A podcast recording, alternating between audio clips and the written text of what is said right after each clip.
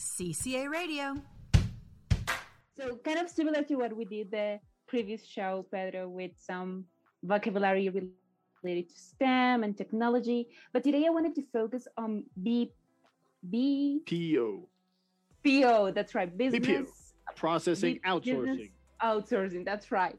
Because it's a completely new topic for me. I had never heard of it. Of course, outsourcing, but it's a new era Mhm. that poses new vocabulary and new terminology. Okay. Of course, I will also want to test your knowledge on idioms that I know you really like, and they're going to be really, really useful for our listeners and the people who are uh, watching us right now. Okay. So, I am start, ready. I um, am ready. you ready? Test my knowledge and idioms for you. BPO. Yes. Pedro, have you ever been given carte blanche? Yes. Yes, I have. Yes, I have. Can you give Uh, a? Can you tell us about that? It is given a green light, another idiom, on Uh-huh. on something work related, so that you have uh, the decision. You you can take your you can make your decisions, uh, and carte blanche is yes, you are not being supervised or something like that. That's work right. related. Work related, and it's probably French, and there's probably an origin behind carte blanche. Uh, and if you bring the origin of that, I would love to hear it. Mm, not really. but I have other idioms and other expressions, which is fine. Which is Okay. fine. so If you're bringing, Okay, if you're bringing this them to the historian, if you're bringing them to the historian, you need to tell tell me the origin story. I am a sucker for Oh. that. You need to bring Actually, I origin have- stories. one, I Mhm. have one. But because there's it- I don't know probably because there's probably I don't know there's probably carte blanche. There's probably a Napoleon French moment where that term started to being used. So you need to bring it for next Tuesday. The your, your homework is for you to, if you brought a terminology, if you brought an idiom, you need to come back with the origin. I actually I can give you like a very quick um, Okay. history on the idiom. So Okay. of course, it comes from French, and it means blank paper. bla- Mhm. You know, like a blank sheet of paper, Yeah. and basically in that sheet of paper you can write whatever you want. Like you're when you're writing your your wishes list for next year, Okay. for example. So bad, bad, bad also. Uh, it also refers to like the terms of an agreement. Mhm. So if you're in an agreement and you have a, you have a blank paper, like you can set and you can agree on whatever you want. As you said, you have Mm. like the liberty to have the um, establish your own rules. There you go. Establish your own rules. Yes, you have carte blanche. you see, you see, I, I I didn't let you down. Completely. Okay. Okay. okay now that you talk about history i have this one that i found really interesting but i don't know if it is really that common apparently it is in business in the business field and it is the hobson's choice Hobson's choice. That one Yeah, I do I do apparently-. Please explain yeah that apparently it's when you have two options Mhm. there are two options or, or better you have the illusion of having two options two choices between two equivalent things uh, sorry not equivalent things so you have like a bad option and you have nothing so you are like in a difficult position you have So- you have a hobson's choice you choose a very bad option or nothing Mhm. It's sort of choosing the lesser of two evils. that that's right that's a good definition the Mhm. lesser of two evils Mhm. There you go. and apparently it comes from um the what from england or the united kingdom Mhm. uh there was a man who used to sell horses and like they give their clients the option to buy either like a very bad option mhm, Mhm. or Mhm. nothing like and that's apparently the origin of the hobson's choice See, that's why you have to bring the origin stories because it's it's better if you if you explain it that way with a horse and horse sellers, and you don't have to look at a horse's teeth before you buy it or something like that. See, there's That's always right. connection. another There's- one. you can, I can always make a, sort of a collection. Okay. And there's a lot of idioms with horses, actually. Yes, there's a lot of idioms with horses. Yes, because horses have now- been with mankind for a long time. Yeah. Okay. Mhm. Next one. So, Pedro, if you notice today, I don't have a background. Unfortunately, my camera failed and today I cannot have one. But at Colombo, here now that we are virtually, we have backgrounds, we have logos, we have pictures, we have a lot of different things, videos and material that is produced virtually Mhm. to be spread virtually. Yes. What name would you give to the to all of that content and creation that Paula actually is part of? That is marketing material. That is branding. Bra- okay that i like that branding yes but i think branding is only focused on marketing and in this one we're talking about like all the material and also the internal material as well that is virtual well there is a name for that and it is called digital assets and it's Digital assets. Okay. that has become very important now that we are working more from home and in a, vi- in a virtual environment, especially in the IT field and all of that. So, a new Mhm. assets for, uh, or better, new uh, a group of assets for companies are digital, the digital ones. Okay. Digital assets. Yeah, I would never I would never describe it that way, but I'm guessing it's it's one of those new terms that I need to start using. I'll I'll, I'll start introducing them in meetings. Our digital assets. Yeah, it sounds Sounds, that sounds that sounds like I know what I'm talking about. Good. Absolutely. Uh, okay, what about this idiom? Um, Pedro, do you? Okay, I'm gonna give you the definition, and you are probably going to give me that the idiom. Do Okay. you do things strictly by the rules? Yes, I do. I always do. So, would you say you? Uh, strictly by the rules. You, the idiom you're looking for would be by the book. By the book? That's right. ah, good. Got that one. There you go.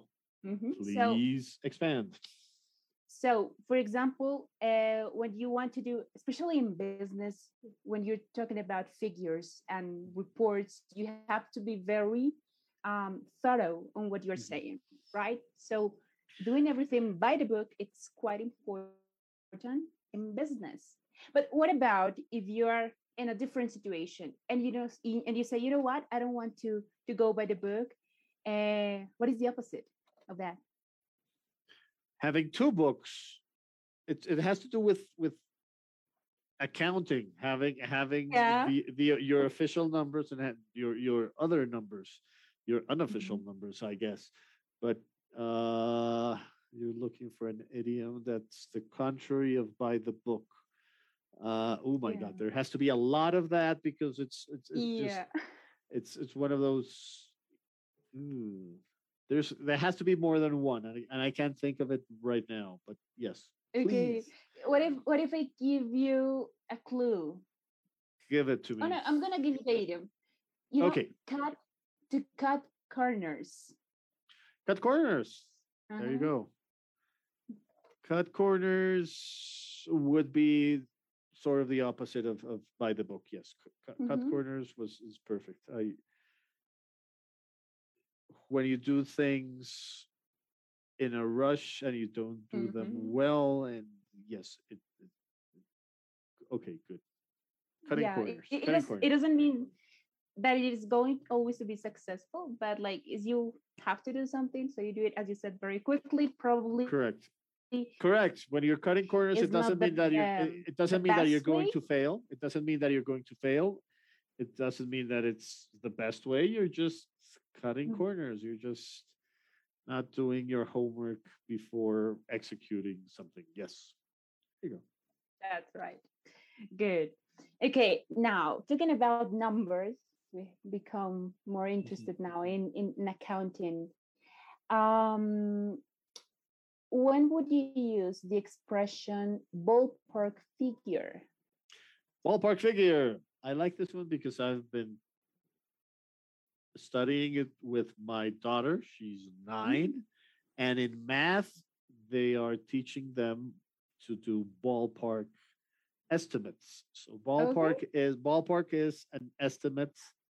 Uh, I would love to know the origin of ballpark estimate because it has to do with baseball because everything with Oh. numbers and statistics has to do with baseball. So that has to be a very American term that has to do with the ballpark is is, is the baseball stadium.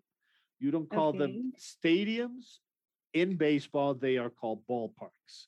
So ballpark estimate has to do something with baseball. The the it's the it's it's one of those beautiful sports where everything has a number and statistics in baseball are very important. Mhm. And you're absolutely right. It actually uh, it was first recorded in 1960. The use of this term, and it refers to. I mean, the, the original term in sports it referred to the area uh, which a spacecraft was expected to return to Earth. So probably you know more about this. Okay, so it's in the order of a ballpark. Yeah, no, ballpark is is it's it's when you're making an estimate of something and Mhm. there is a lot of guessing, but it is a lot of rounding up or rounding down a number. So that's why it's used in math. You, you're rounding to the nearest thing. So that's ballpark estimates. hmm That's right. Okay. Okay, let's go back. Or let's continue with some idioms. Mhm. Um, I'm curious about this one. Okay, I'm, I'm I'm gonna ask you, Pedro. Have you ever used a rubber stamp? I haven't. A rubber stamp? Yes. We, But like officially, like in a document or something? Yes, I am from that generation where you do rubber stamps. Yes, you use rubber stamps. It's in notaries, their rubber stamps are still being used. Yeah, for, for me, it sounds like something very elegant and that I don't see very often. Uh, but act- actually, it is also uh, an idiom, and it Okay. means to approve to approve something without careful consideration. Without or with? Without, You use a rubber stamp when you're without consideration. Oh, yeah, that's weird because a rubber stamp would mean something that has been revised and approved by somebody. So probably you rush into that process and you don't Okay. really revise everything in detail, so you just you just stamp, put your I- I stamp want to on get- it. You to get it stamp done. on it. Okay. yeah. Okay. So it's Mhm. it's wanting to to to rush into. Okay. Okay. I understand it now. Good. Okay. Okay, well now let's see. Let's come with a with a more modern term, and it's very common. Mhm. Um, I don't know if you've ever used or heard of the word lag. Lag. L A G. That's right. Lagging behind something that is not up to speed or something like that. Mhm. What would be And- lag? Lag would be speed. Yeah. Yeah, that's right. And in the you know in our context, like virtual classes, internet, for example, radio, it's pretty Wait. much the same. Mhm. Okay.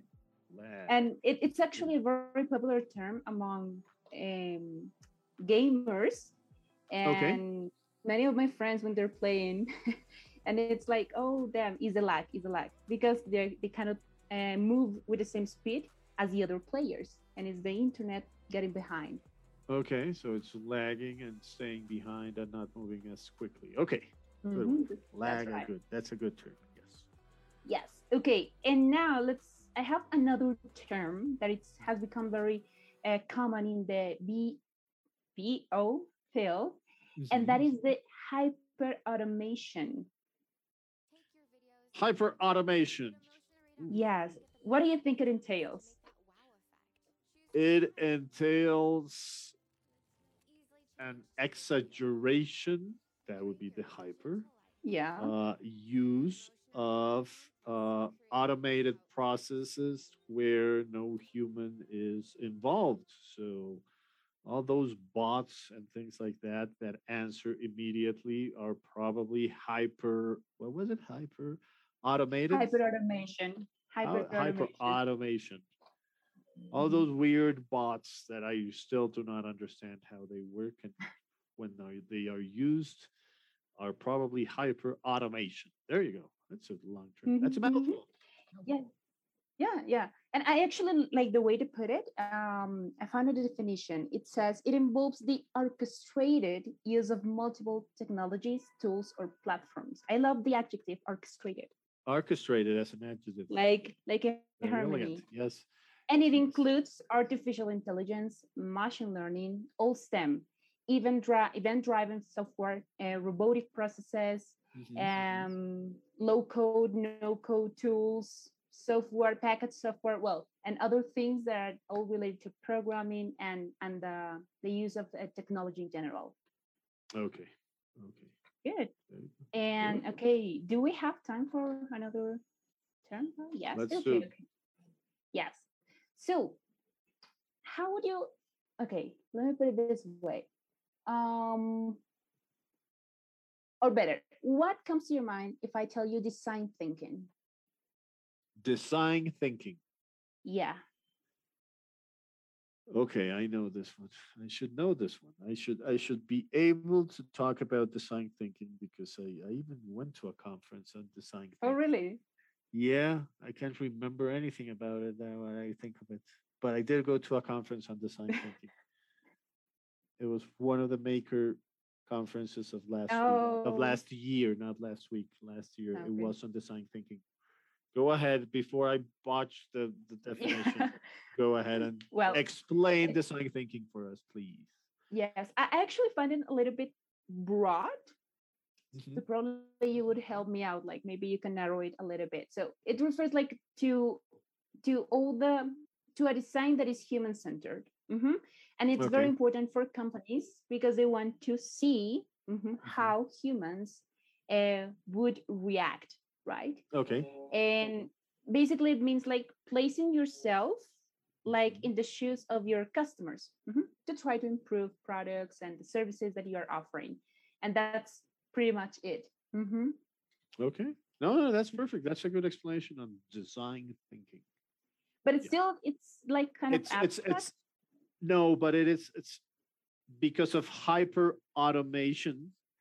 The Uh, problem the problem of sometimes taking the human out of the equation and design thinking is the opposite. It's never forgetting the client experience or the human side or how the human is going to react or not to, to certain decisions you make in your business. mhm, okay actually that made me thought of that term cookies Mhm.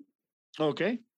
how would you define a cookie pedro Oh my God, I have no idea how to do cookies and when the machine asks if the cookies can go into your computer. That is something I have never understood what cookies are and how Yeah. they communicate with my computer and why I understand why the if they're sending a cookie to the com- your computer why they need to ask permission but obviously you have to click on yes in order for you to advance and get somewhere so the only person that doesn't accept cookies is my dad who still fights against technology and his ongoing crusade against technology and he hates cookies and every time they ask for him to accept cookies he says no. But yes that's the only human being in on the planet who says no to cookies. But you're going to explain Actually, cookies. the other day my mom my mom was telling me i always accept cookies but am i doing something wrong? Am i going to get a virus or something? And i was like no you're just giving your information away but you have to otherwise you were you're not going to be able to to serve the place exactly to she was advance really worried about it so go. actually you explained it very good uh, pedro it's basically the information you give but more mm, technologically uh, Mhm. defined it is a small file Mhm. that is Mm-hmm. left on for example your dad's computer my mom's computer Mhm. and um, by a website basically so the file stores all the information sent to the website, and each time that a user returns to that site, the site can access the file and the information. Mm, The purpose of it is to give you a more, a better uh, customer and user experience. But well, you're giving your information away. The well. objective is for go ahead, repeat that, repeat that one, repeat that one. Okay. okay, okay. So the file that is a cookie stores the information, right? And each time that a user returns to the site, the site, the website can access the file and add more information to that little file that is the cookie. Okay, that makes sense. That mm-hmm. makes sense of what a cookie is. Okay, okay, good, good, good. Now I understand cookies, yes. and I am sure that if you ask a hundred people, like ninety-eight of them would say, "I just press yes, but I've never thought about what a cookie is." It's probably That's not, right. Not, probably not many people know what cookies mean when they accept. But you know what? I still owe you the the history of the name. I don't. I have no idea. Cookie. Somebody, probably a programmer somewhere, came up with the idea that a cookie is something that you file and then you eat or nibble at the edges or something like that and that is just that this perfect description of what a cookie is. There you go. Mm-hmm. cca radio